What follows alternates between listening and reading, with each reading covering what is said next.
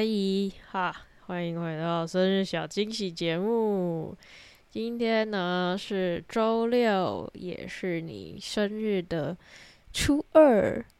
恭喜你二十八岁又一天生日，哎，不对，二十八岁又一天岁了，耶！好，今天要说什么呢？今天来说一下周末好了。最近的周末都是在大道路过的，然后会觉得很像是每周都会有一个惊喜的小旅行，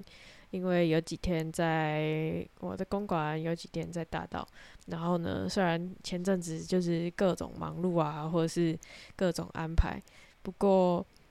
蛮喜欢我们一起去台南做小旅行的那个过程，因为我觉得对我来说。或者是对你来说，它都是一个可以放松的小区间。虽然说可能短短就是一天半不到的时间，但能够在别人都在上班的时候自己放假，确实是一件超级爽的事情。我那天才在跟浩浩 Gordon 说。你也可以试着有一天在平日的时候排休，然后把手机关静音，不要看工作，就是好好的，不管是吃饭啊、散步啊，或者是你就是看书也好，这都会是一个让你觉得有充电、重新开机，甚至是抽离原本觉得已经有一点卡关、一成不变，甚至是很忙碌的生活。然后虽然那一天我们去台南的时候，直接。唠赛唠起来，不过也是蛮好笑，就是还一起在在在床上处理一下水屁危机啊，或者是我们要想说要要吃什么，要不要去吃清淡点，或是要不要趁机再吃一些好吃的。但虽然当下可能觉得有点崩溃，但其实现在想起来都是蛮好笑、非常有亮点的一趟小旅行。然后虽然天气超级热，但是也很感谢你在路途中的时候没有臭脸，没有没有太多臭脸。虽然有时候真的是太累或者是太热就会有臭脸，我也是有臭脸啊，抱歉。不过我觉得这次很开心，因为完全没有心情超不爽的。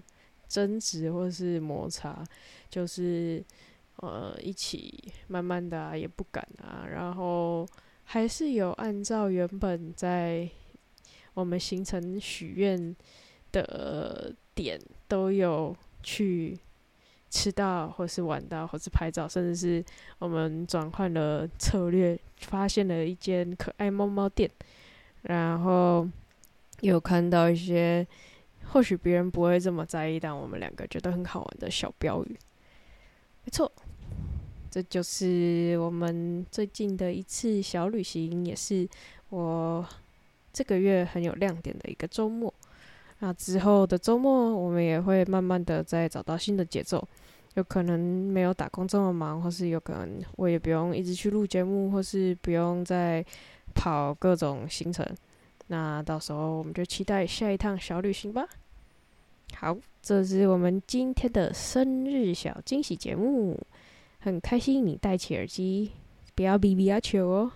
偷听我的声音，陪你即将入眠，或是陪你在白天的时候再重听一次，或者是你想要怎么听都怎么听。如果有想要留言给我的话，也欢迎点我的叙述栏的链接，我有网络的时候就会回你讯息哦。